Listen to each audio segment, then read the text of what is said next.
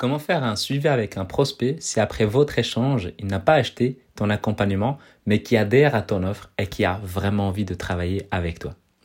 Pour celles et ceux qui veulent gagner une heure de coaching avec moi, chaque dimanche, je fais un tirage au sort parmi les personnes qui donnent une évaluation sur Apple Podcast. Pour participer, il faut juste cliquer sur le premier lien dans la description, mettez 5 étoiles et rajoutez un commentaire de votre choix, de ce qui vous plaît sur le podcast L'Art de Convaincre. Et à la fin de la semaine, je vais sélectionner une personne pour avoir l'ensemble de son processus de vente ainsi que son offre, les différentes objections auxquelles elle a droit et comment je peux l'aider vis-à-vis de son business. Vraiment très très hâte de vous lire. Bienvenue dans le podcast L'Art de Convaincre, l'émission où je parle de vente, business et mindset. Chaque jour, venez découvrir comment doubler votre taux de conversion, mieux comprendre les autres et améliorer votre force de persuasion. Pour aider ce podcast à être de plus en plus recommandé, abonnez-vous dans la plateforme de votre choix. Je suis Mehdi Lariani et aujourd'hui, on va parler de comment faire un suivi avec un prospect qui n'a pas acheté mais qu'on considère qu'il est qualifié vis-à-vis -vis de l'offre qu'on propose. L'idée est tout simplement, après une, conversation avec un prospect, voilà, tout se passe bien, tu lui présentes ton offre, il a vraiment envie, c'est juste que pour l'instant, les finances, il les a peut-être pas totalement, en tout cas peut-être il n'a pas totalement pour le premier versement ou il a envie de faire le versement en une fois. Mais en tout cas, quand tu discutes avec lui et que tu écartes le côté du prix et qu'il a vraiment envie de commencer. Et puis quand tu parles du prix, il a vraiment envie de le faire. C'est juste qu'il a envie de trouver les ressources nécessaires pour se faire accompagner.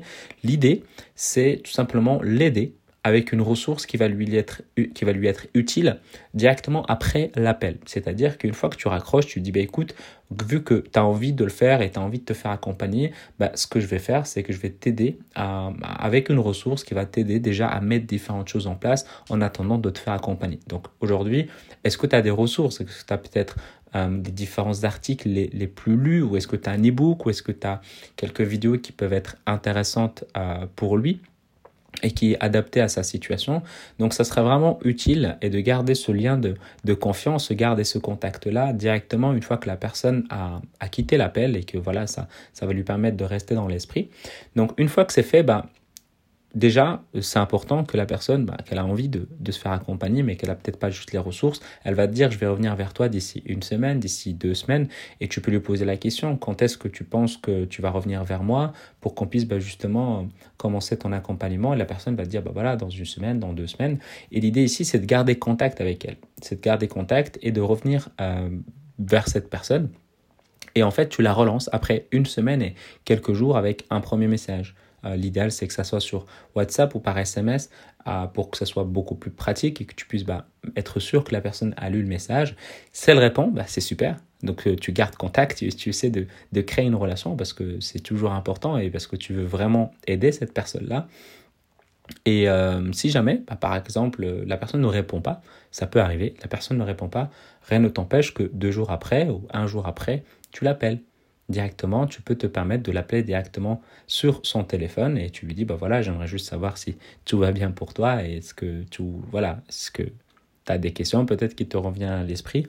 Et euh, parfois, c'est pas toujours, mais je peux vous partager une petite technique pour faire une relance, c'est euh, euh, vraiment, si ça dure et que la personne ne répond pas au premier, à la première relance, ne répond pas à la deuxième relance, ne répond pas à, l'appel, euh, là, ce que tu peux faire, c'est tu lui dis euh, coucou prénom, j'espère que tu vas bien, rappelle-moi, c'est important. Ou bien dès que tu as ce message, rappelle-moi, c'est important. Et là, ça joue sur la curiosité, sur une certaine urgence. La personne ne sait pas c'est quoi ce que tu vas lui proposer. Et donc souvent, ça fait arriver que la personne rappelle. Donc ça, c'est important. Si tu l'appelles directement, tu peux laisser un, un, message vocal pour que la personne puisse le réécouter. Et bien sûr, tu finis avec un appel à l'action. Rappelle-moi, parce que c'est important. Rappelle-moi, j'ai envie de te parler de ça. J'espère que tu vas bien.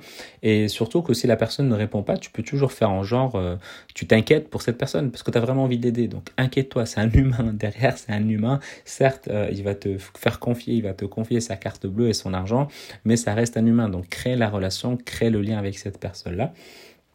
Et euh, dernière astuce que j'aimerais te partager, c'est que si vraiment la personne ne répond pas, et que tu la relances, tu la relances, tu la relances. Genre vraiment, c'était en gros, euh, elle donne plus de nouvelles. Ça arrive. Parfois, il y a des personnes qui, qui sont très, très à dire très très malin à l'idée de, de, de, te garder et te donner de l'espoir, parce que tu peux faire, c'est tu envoies un message en mode t'es mort, t'es morte, est-ce que tu vas bien? Même tout va bien, ça tu l'as déjà fait, mais tu peux dire t'es mort.